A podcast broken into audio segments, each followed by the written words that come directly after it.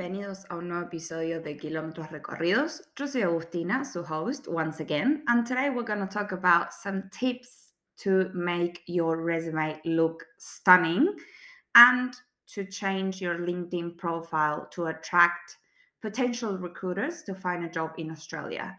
¿Qué acabo de decir? Te voy a dar tips hoy para cambiar tu currículum y mejorar tu perfil de LinkedIn para potencialmente atraer a reclutadores y a empleadores eh, en el ámbito laboral australiano. Eh, parece una boludez, pero bueno, dije, bueno, yo la verdad que hace poco conseguí un trabajo que yo venía soniendo hace mucho y dije, no es que me considere experta ni nada, pero como que por ahí voy a poner en este episodio, voy a plasmar eh, las cosas que yo hice que obviamente no es la regla, no es la Biblia, no es que esto me funciona a mí, le va a funcionar a todo el mundo. Em, capaz que yo he hecho cosas que otras personas han hecho que les han funcionado. Ah, esto es muy variable, muy subjetivo, pero bueno, eh, vamos a, compartir las tácticas y estrategias que yo utilicé.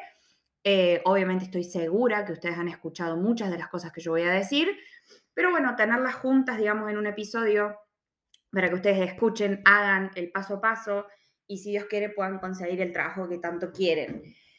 Em, cosas a tener en cuenta. Yo voy a hablar en relación a mi experiencia personal consiguiendo trabajo como profesional, pero esto va para cualquier aspecto y cualquier rubro de trabajo que ustedes quieran conseguir. Eh, me parece que cuando hablamos del perfil de LinkedIn, habla además, digamos, de vos como persona y no de tu profesión, si tiene algún sentido lo que acabo de decir. Em, vamos a empezar en realidad por el tema del currículum y después pasamos al perfil de LinkedIn. Eh, el tema del currículum vamos a hacer como dos apartados. En primer lugar vamos a hablar del currículum para eh, conseguir trabajos de oficio acá en Australia, ya sea hospitality, retail, warehouse, receptionist, etcétera. Todo lo que por ahí no tenga que ver con tu carrera, con tu experiencia, con lo que vos venís eh, estando acostumbrado a trabajar en el país del que vengas. Eh, vamos a hablar de eso. Después, por otro lado, vamos a hablar del currículum como profesional, que independientemente de tu carrera, sea la misma o distinta a la mía, siendo yo ingeniero industrial, eh, los conceptos y la estructura del currículum va a ser igual.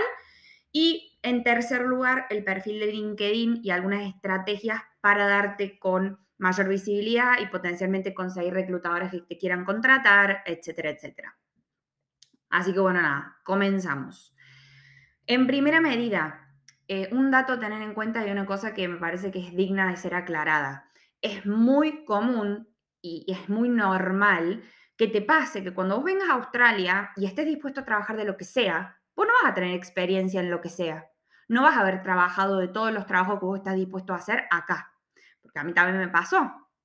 Entonces, sin salir a mentir descaradamente en tu currículum, ¿cómo hacemos para perfilar una hoja de vida que se le llama a el trabajo que vos quieras conseguir en el, en el rubro eh, gastronómico, en el rubro hotelero, en el rubro de indumentaria, sin vos haber tenido la experiencia específica en Argentina, en Colombia, Perú, donde sea que me estén escuchando.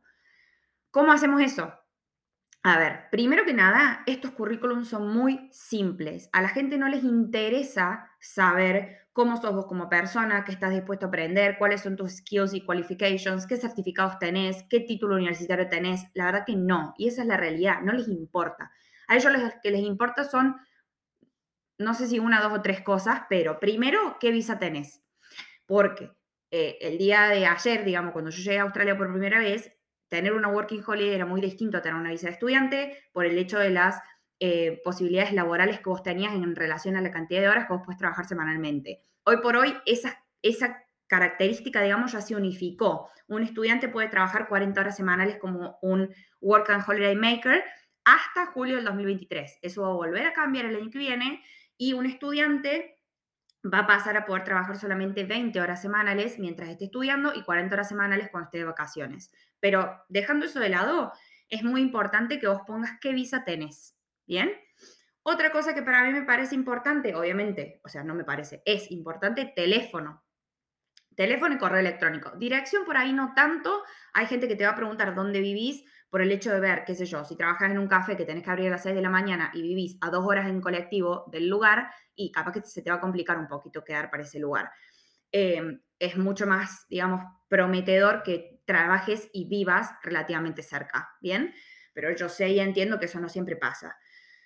Em, tu experiencia, obviamente como otra cosa clave. Y por último, dependiendo del trabajo al que quieras aplicar, el trabajo al que vos quieras aplicar, y vamos con las S, Agustinita, em, es por ahí las certificaciones que te van a pedir. Yo ya lo he comentado en otros episodios también, no me voy a adentrar en el tema, pero por ejemplo, sin ir más lejos, si vos querés trabajar en hospitality y trabajas en restaurantes lidiando con el servicio de alcohol, vos vas a necesitar el RCA.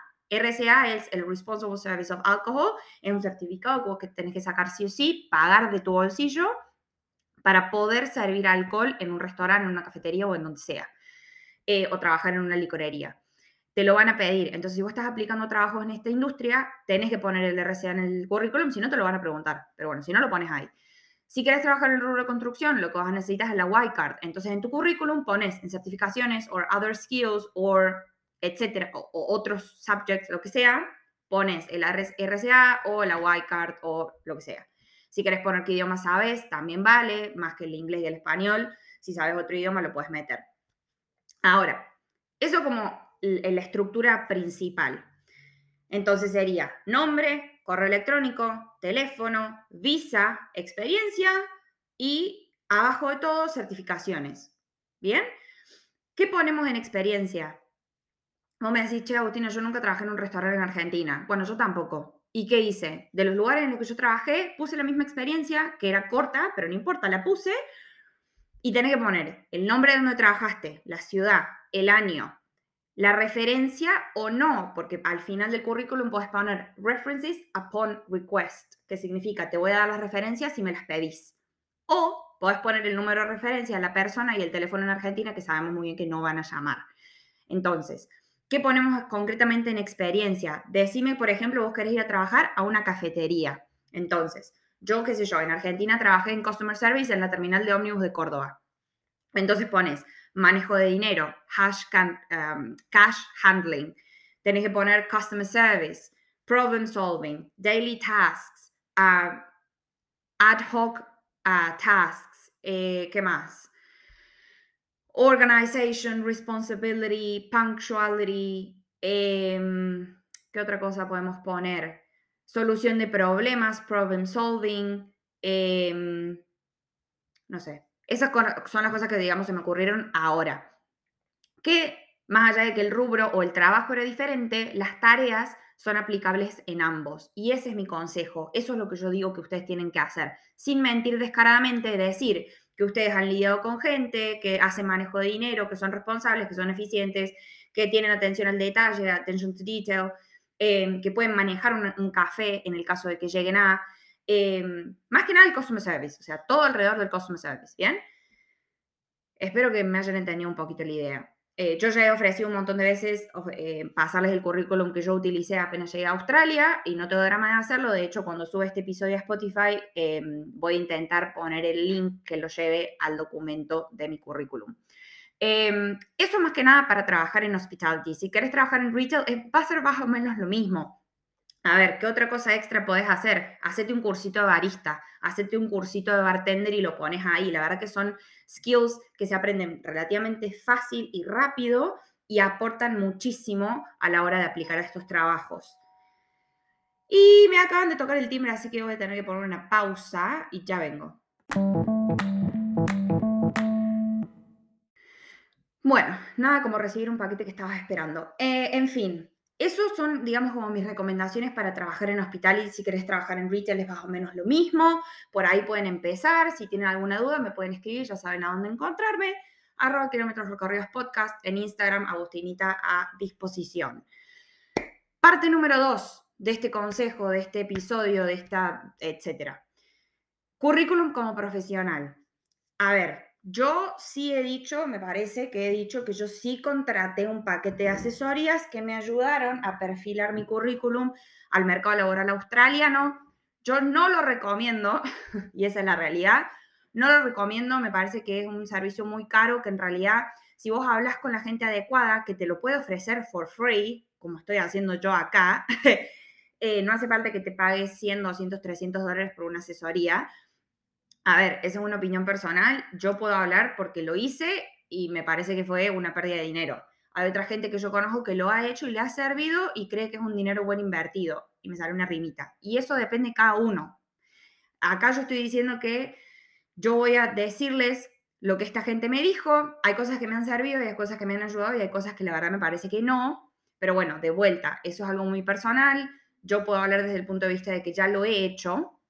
Pero si ustedes consideran de que con la asesoría pueden encontrar su trabajo soñado, a por ello. O sea, háganlo. No soy quien para decirles lo contrario. Em, en cuestión al currículum como profesional, literal, ¿qué tengo yo en mi hoja?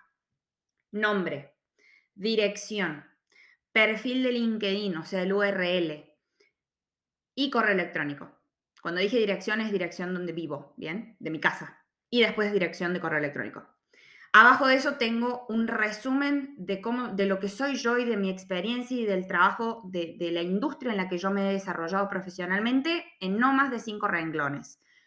I am a very, um, no sé, ni, lo voy a decir, pero en definitiva, es decir, qué carrera estudiaste o en dónde te, em, en dónde te especializaste, si no estudiaste una carrera, cuántos años de experiencia tenés, eh, cuáles son tus habilidades más importantes, tus características más importantes, las cosas en donde vos, eh, eh, digamos, thrive, como que te excedes y haces bien y te gusta y te desarrollas, cuáles son tus aspiraciones como joven profesional al mercado o a la industria que te quieres meter, entienden a dónde quiero llegar, no más de cinco renglones. Después de eso viene skills. Skills en una sola columna, porque esa también es la otra. La realidad es que muchos de los lugares donde ustedes apliquen al trabajo, un robotito o una página o un programa va a escanear tu CV y muchos de estos escáneres literal no captura dos columnas. Entonces pongan sus skills en una sola. Y se los digo porque me lo dijo un reclutador. Eh, no sé si funciona así en todos lados, pero sí sé que eh, muchas de las veces, si tienen en dos columnas, no van a escanearles el currículum, por ende no van a saber qué skills tienen. Esta parte de skills, hay cosas que van a hacer a tu esencia y a lo que vos siempre has hecho y hay otras cosas que las vas a perfilar en relación al trabajo que estés por aplicar. No hay un currículum maestro para todos los trabajos, no. El currículum se tiene que ir adaptando al puesto que vayas a aplicar. Y con esto digo, entre paréntesis, cuando vos empieces tu búsqueda laboral, uno de los consejos claves que te tengo que dar es no sobreapliques aplica tres, cinco trabajos como mucho y dedícale toda tu energía a modificar tu currículum, a modificar tu cover letter, que acá en Australia se usa muchísimo la carta de oferta. Modificar eso de, de acuerdo al trabajo que estés por aplicar. No uses uno y hagas una, una aplicación masiva, porque no te va a servir de nada. ¿Bien? Entonces, pones tus skills ahí en pasado eh, áreas de expertise que vos tengas, softwares que sepas usar, cosas que apliquen al rol que quieras aplicar. Después viene la experiencia. Igual que en el currículum anterior, vas a poner la empresa en la que trabajaste, el periodo, a dónde queda, si no es en Australia o si es en Australia, en la ciudad de Australia, las tareas que desempeñaste, los resultados que conseguiste no más de dos o tres líneas, todas en ítems, o sea, itemitizadas, no sé si eso es una palabra ni siquiera, eh, después a poner educación, porque acá sí, obviamente, es tu currículum como profesional, la educación vale bastante, tu carrera universitaria, si hiciste otras certificaciones, entrenamientos, cursos, programas, etc. Y abajo de eso, si todavía te queda lugar, puedes poner un hobby, porque acá en Australia la gente le da mucha bola a lo que haces afuera de tu trabajo, tus áreas de interés, si sos alguien que te guste conectar con gente, networking, leer, hacer algún deporte, trabajar en voluntariados, esas cosas acá suman un montón siempre tratando de que el currículum no sea de más de una hoja. Yo sé que eso cuesta muchísimo, pero bueno, juguemos con el tamaño de la letra, macho, para hacerlo entrar en una hoja. Y siempre al final ponen, obviamente, references upon request. Porque eso, obviamente, una vez que vos quedaste en el trabajo, recién ahí va a venir el reference check y ahí te van a pedir los datos o las referencias que vos quieras dar para que ellos comprueben que lo que vos dijiste en el currículum es verdad. Bien, es el currículum como profesional. Acá en Australia, como yo ya acabo de mencionar, es muy común que el 90, 85-90% de los trabajos que vos apliques te pidan un cover letter. ¿Qué es el cover letter? Es una carta de oferta, en donde ellos, aparte del currículum, quieren leer con tus propias palabras por qué estás aplicando ese trabajo, qué podés aportar al trabajo, cuáles son tus áreas de expertise, eh, por qué te deberían contratar, qué valor agregado vas a traerle a la compañía, ese tipo de cosas en no menos, en no más de una hoja. Em, también tengo el formato de cover letter que también se va a modificar dependiendo cada trabajo. En el cover letter es en donde muchas veces, eh, tanto en el cover letter como en la parte de skills de tu currículum, es donde vos vas a poner en palabras exactamente idénticas las características y cualificaciones que la descripción del trabajo tienen en LinkedIn o en SIC o en donde sea que lo hayas encontrado, ahí lo tenés que literal copiar y pegar. Sin mentir. O sea, a ver, si vos vas a trabajar, no sé, estás aplicando yo ingeniera y estoy aplicando un trabajo en el área de supply chain, donde yo sé que tengo experiencia en ABC y este trabajo está pidiendo ABC, lo voy a poner exactamente como ellos me lo están pidiendo en la descripción, para hacer que esto mache la descripción y, keywords y palabras claves que ellos están buscando con las palabras claves de mi currículum. Y así es como vos pasas el filtro. ¿Bien? Em, en definitiva, esa es la parte número dos del currículum a nivel profesional. De vuelta, yo también tengo un template, si quieren se los mando, no tengo ningún problema. Y la parte número tres es el perfil de LinkedIn. El perfil de LinkedIn son muy pocos consejos los que voy a dar porque me parece que eh, está implícito de más el cómo hacerlo. Eh, la parte de experiencia es básicamente lo mismo que vas a poner en tu currículum, un poquito más escueto. Si por ahí vos conseguiste resultados específicos en cuestión de números y la, la eficientización o el ahorro de dinero o, no sé, trabajaste en algún proyecto en particular, obviamente son cosas dignas de mencionar en tu perfil. Eh, la misma descripción de cómo sos vos en menos de cinco renglones que vos pusiste en el currículum, la vas a poner en tu perfil de LinkedIn. Abajo de tu nombre vos vas a poner el campo o la industria en la que vos tenés experiencia o la industria a la que vos te querés dedicar. Eh, pone tus skills y que la gente te la, te la refuerce, te la compruebe y te la comente. Tené tu perfil actualizado permanentemente, hace interacciones. Si todavía no estás en Australia, empieza a conectar con gente en las empresas donde quieras meter. Escribí, decirle que te estás por venir, que te interesó el trabajo, que te gustaría conectar. Bueno, eso, o sea, me parece que no hace falta ni que lo diga, ¿no?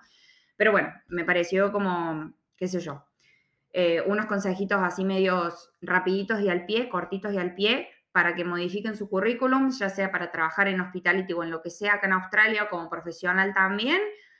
Em, si les queda alguna duda, ya saben a dónde encontrarme, arroba kilómetros recorridos podcast. Em, nada, qué sé yo, me parece que eso ya cubrí bastante, ¿no? Así que no los voy a aburrir más con el tema. Dejo que sigan con sus vidas, yo sigo con la mía. Esto fue Kilómetros Recorridos, yo fui Agustina. Eh, en el episodio de hoy hablamos eh, tips para meterte al mercado laboral en Australia. Y bueno, nada, ha un placer. Nos vemos la próxima, gente. Hasta luego.